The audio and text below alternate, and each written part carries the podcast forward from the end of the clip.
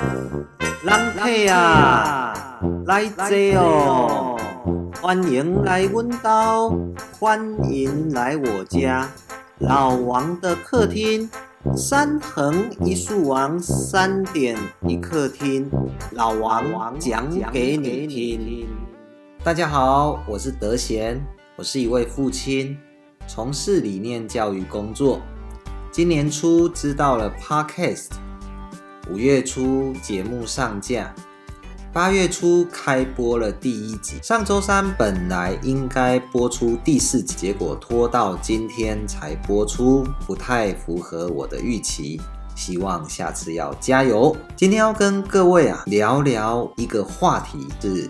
考试事情是这样，我以前大学读的是师范学院，那师范学院当时的制度是大学五年级的时候。要去找一间小学来实习，那我就利用了我大学五年级在小学实习的时候，去考了我的汽车驾照。那在当时啊，我就很认真的在准备我的笔试，因为我的路考我完全不担心，因为我本来就已经会开了，我只是去为了能够考上驾照。而去驾训班，那笔试我是很认真、很认真、很认真的准备。后来我也真的在笔试的表现考了一百分，反而我的路考没有考一百。但无论如何，我的驾照一次就拿到了。那这件事呢，好玩的就是我到处跟我的朋友炫耀分享。我的汽车驾照的笔试考一百分，那我印象很深刻。我当时有一个呃，讲话也是蛮机车的朋友，就跟我说，汽车驾照笔试一百分能干嘛？你收到罚单是可以打折哟，不行嘛？那所以那个驾照的笔试考一百分不能干嘛？会过就好，八十五分就能过，干嘛要去搞什么考一百？你真的是很无聊。听到这里呢？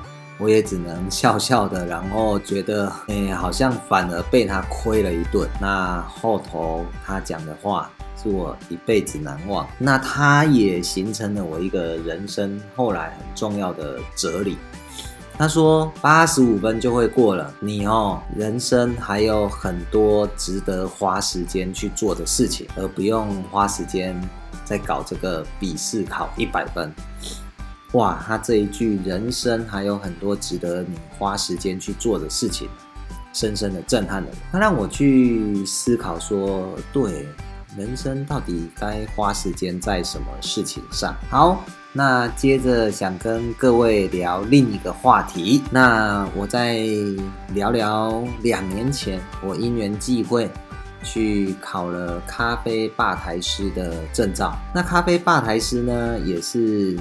有所谓的考笔试，还有术科。术科的部分呢，大概就是上了吧台，然后要在十四分钟内做出十四个品相的饮品。那我印象深刻的是，他一整个考试的结束，他的考官会现场帮你改考卷，笔试的考卷。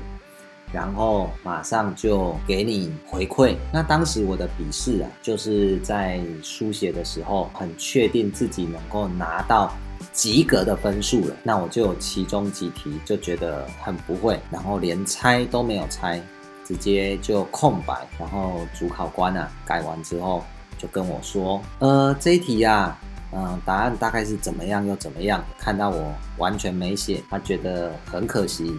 而且在态度上，希望我能够再积极一点。我听完之后是觉得说，这个主考官啊讲的也是蛮有道理，我是应该要积极一点。但是呢，我回忆起当时我那个汽车驾照笔试的故事啊，能及格就好。后来我就觉得说，嗯，这个主考官讲的是有道理。但是对我而言，我当下写完考卷，我是真的很确定。我已经是可以及格了，所以有那么一题全空白没写，我是觉得是还是一样稳当的哈。那这是这两个考试的经验。那回头啊，在一百零九年的大学职考呃也落幕了，那很多的分发哦有形成一些新闻，像南一中说起来是有几位学生啊，虽然有考上台大的医学系。不过他并没有把台大医学系填入前几志愿，因为他可能有心目中有别的更好的医学系的学校。哦，台南一中今年没有学生上台大医学系。那另一个呢，是也是很话题的一个新闻，就是很多中字辈的电机系的分数已经超过了。台大的部分科系，那这是一个呃很令人兴奋的一个新闻。那另外呢，我们也看到整个台湾少子化的趋势，私立大学呃算是说纷纷的关门或者倒闭。那也因为今年这两个新闻。我个人是觉得非常的兴奋。你从南一中的新闻，还有所谓的中自备电机系胜过台大部分科系的分数，我们发现明星学校正在陨落。也就是说呢，越来越多的学生。开始有了所谓的独立思考的能力，并且在选填学校志愿的时候，他愿意更倾听自己内心的声音，去选择自己想要实践的梦想、想要做的事情，而非选择明星学校，而非想要带上那明星学校的光环，却不知自己。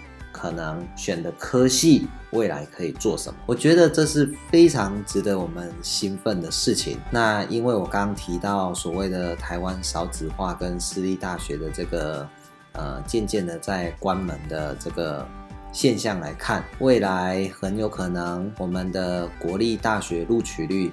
是会越来越高的，可能三十趴、四十趴、五十趴、六十趴、七十趴、八十趴。国立大学录取率，各位可以预判，到了这样子的录取率的时候，事实上我们的大考所谓的。考试入学的这种制度，它会崩盘，因为这个社会会慢慢的更健康的走向，不再被明星学校、明星光环给蒙蔽了。选填志愿会照着自己的内心的声音去选填自己想实践的梦想、想要做的事情所对应的科系。我非常乐见这样子的未来。那今天想跟大家聊的话题，考试。就先聊到这边，下一集第五集预计下周一播出。老王的客厅，老王讲给你听，下次见，拜拜。